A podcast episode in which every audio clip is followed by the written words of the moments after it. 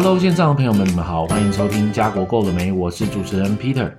今天要来跟大家聊聊呢，近期一个热门的专业哦，就是幼儿教师和幼儿教师助理这个专业。我们在加拿大呢，都知道说，我们这个托儿所啊、托婴中心呢，有非常急缺的这个教师哦。因为今天如果你有孩子想要去托婴中心的话，一般都要排好几个月，所以我们一直都有这个幼儿教师的一个短缺哦。再加上说前一阵子呢，我们的总理杜鲁多有来到 BC 省，也在这个新闻上面呢分享，他们要推动一个十元托婴计划，十元一天的托婴计划，以及要增设大概三万个托婴中心的位置。针对这些专业已经缺乏老师的这个幼儿教育呢，现在相对的又有更大的缺口了。如果是要推行这个政府的专案，OK，那就是代表呢，今天如果学习这个专业呢，应该工作不难找。那我们也趁这个机会呢，跟大家分享一下有关我们 BC 省，然后主要是 BC 省的我们的幼儿教师助理，还有幼儿教师牌照这个部分。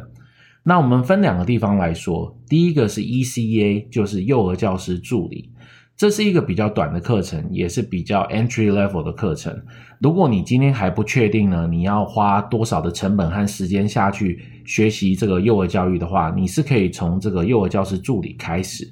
这个课程呢，在 BC 省最短是十周的课程而已，然后费用我们就讲一个大概，大概在五千多块加币左右。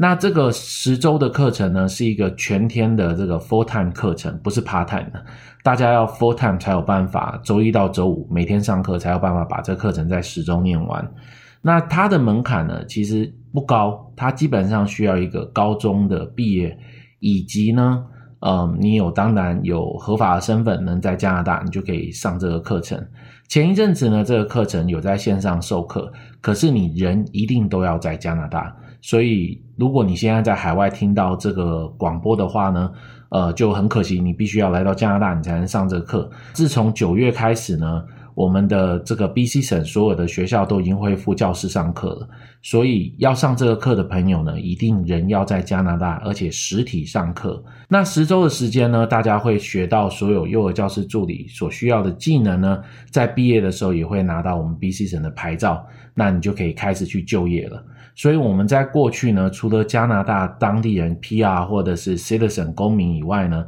我们也有蛮多的这个打工度假的朋友呢，透过这个 ECEA 的课程开始从事幼儿教师助理的这个工作。那运气蛮好的，也跟大家分享一下。现在呢，我们光是这两年好了，我们就有四五位的学生呢，顺利的从打工度假呢，透过这个 ECEA 找到幼教的助理工作。以及呢，得到了这个雇主的担保。我们当然今天就是说，我们当然不确定所有的雇主都一定会担保这些没有身份或是打工度假的朋友。可是就代表了，已经显示了说这个行业真的很缺人。所以你今天有牌照又做得不错，那前提又有机会可以跟雇主接触，包括是呃校外打工也好，或是打工度假的方式也好，这种合法工签的方式。来体验这个行业，还有就是在这个行业开始工作，你相对的这个长远工作下去的机会是不小的。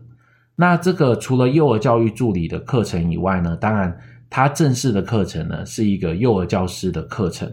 那这个幼儿教师的课程呢，我们现在来也是一样，它是分三个不同的一个证照来结合的。一般的这个正式的幼儿教师课程呢，在 BC 省都是两年的课程。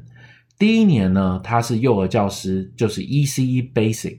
就是幼儿教师的基础课程。那这个基础课程呢，是针对三到七岁，照顾三到七岁的孩子为主。修完这个基础课程以后呢，那接下来大家可以选择就修到这样就好，因为不是每个人都想要照顾零到三岁的孩子，或者是有特殊教育的孩子。那就是讲到说，第二年正常的两年，第一年就是 Basic 基础课程。那你还是拿得到证照，也拿得到牌照。第二年呢，你就会进修所谓婴幼儿、婴粉零到三岁以及特殊教育的孩子。那因为现在来讲，特殊教育的孩子也也蛮多的，需要帮忙。所以，如果你想要照顾这些孩子，或者是你想要全方位的做幼儿教师的话，你就三张牌照都要拿。你就可以在 BC 省呢，无论是自己创业也好，开个幼儿园也好，你也可以到这些幼儿机构去上班。那这两年的课程呢，我就说，所以是三个不同的证照。那大家可以最基本的就是一定要拿一个一年的，你才能在这个行业从事工作。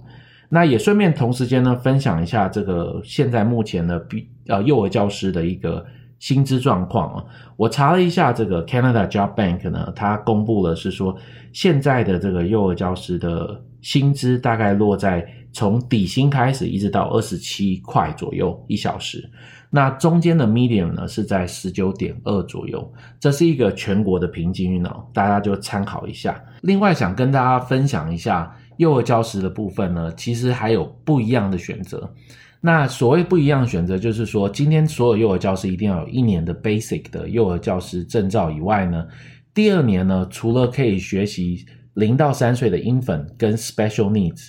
特别教育的学生以外呢，你可以另外呢选择所谓的蒙特梭利。现在我们 BC 省有一些学校呢有提供这个蒙特梭利的这个课程，所以针对没有要特别去。呃，想要照顾零到三岁的孩子的幼儿教师呢，他们可以选择蒙特梭利。那目前的这个职业状况呢，蒙特梭利是可以给这个幼教老师的带来比较高、更高的一个平均收入。所以，针对对蒙特梭利有兴趣的朋友呢，也欢迎可以跟我们加拿大的蓝海国际教育来做咨询哦，我们可以分享你更多的这个资讯。那。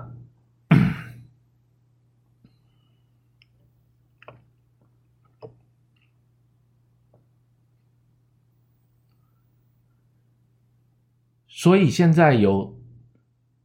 所以现在有哪些机构呢，来提供这些培训呢？我就简单跟大家分享一下。因为我们现在有提供这些专业证照牌照的这个学校培训机构呢，也有分公立和私立。那简单说一下公立和私立的这个差异性。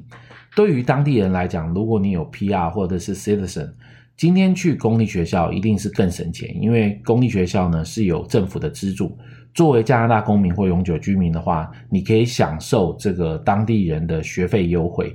可是它也有一个小小的缺点，就是说现在这个幼儿教师呢，这个学校的位置是有限的。所以如果你报名的话呢，有可能你要等个一年到两年的时间呢，你才能排得到位置，然后开始上课。上课完呢，才有办法开始就业。哦，所以这是一个小小的这个公立学校的 downturn。那另外一方面呢，对于这个国际学生也好，或者是当地人也好呢，私立学校反而是另外一个选择。那私立学校它有什么优势呢？其实最大的优势有两个。第一个呢，私立学校的它入学门槛会稍微比公立学校稍微低一点。然后第二个呢，是因为私立学校它的开课日比较多，班级比较多，所以在很多人。作为公民或永久居民，在等待上课的这一段期间呢，其实如果你去私立学校的话，你搞不好都已经毕业开始从业了。所以有时候就是时间和金钱呢，你就是要选一个哪个对你比较重要。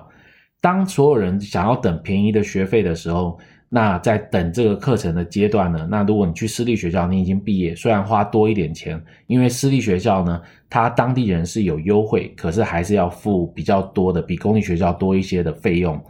但是他可以提早拿到证照和牌照，而且也可以提早出来工作，哦，所以相对的，对很多学生来讲是一个比较好的选择。那针对国际学生来讲呢，那我们就要讲它的优势可能是相对的不同。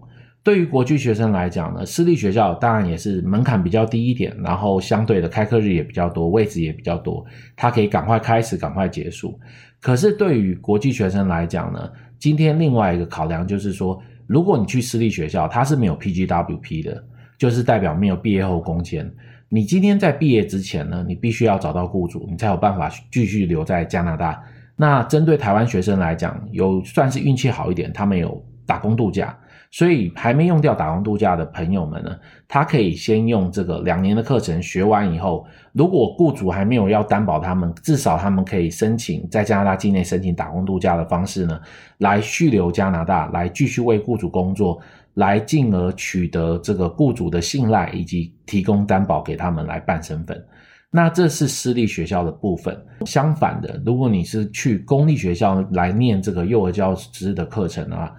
基本上你毕业呢就会拿到两年到三年的工签。以加拿大现在这个加拿大经验移民来算呢，这个幼儿教师和幼儿教师助理呢都有符合 NOC 栏位的部分，是属于 B 类的。所以你只要呢两年的学习以后呢，再加一年哦 B 类的工作经验的话，你也是可以透过自己，然后用一一的这个管道平台呢，来申请加拿大 PR 的身份。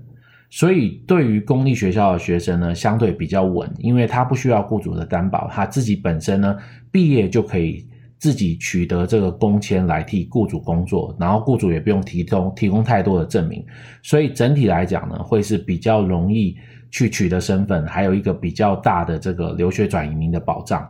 好，那。因为这几年呢，我们看到就是说幼儿教师实在太缺了，所以我们还是看到有私立学校的学生能够得到雇主的担保。所以这个优缺点呢，我相信所有的学生和朋友们要自己去做判断。如果没办法判断呢，就是要找专业的移民顾问或者是教育顾问呢，来聊聊自己的状况，来评估什么对自己是最好的。OK，那今天就分享到这边。那希望这个大家对这个幼儿教育呢，会有一些基本的了解，也更加的熟悉。那如果真的热爱孩子们的话呢，我我是蛮推荐这个幼儿教师的课程，还有或者是幼儿教师助理的课程，相对的都可以踏入这个幼儿教师的职业和专业。今天的节目就到这边，我们下次再见喽，拜拜。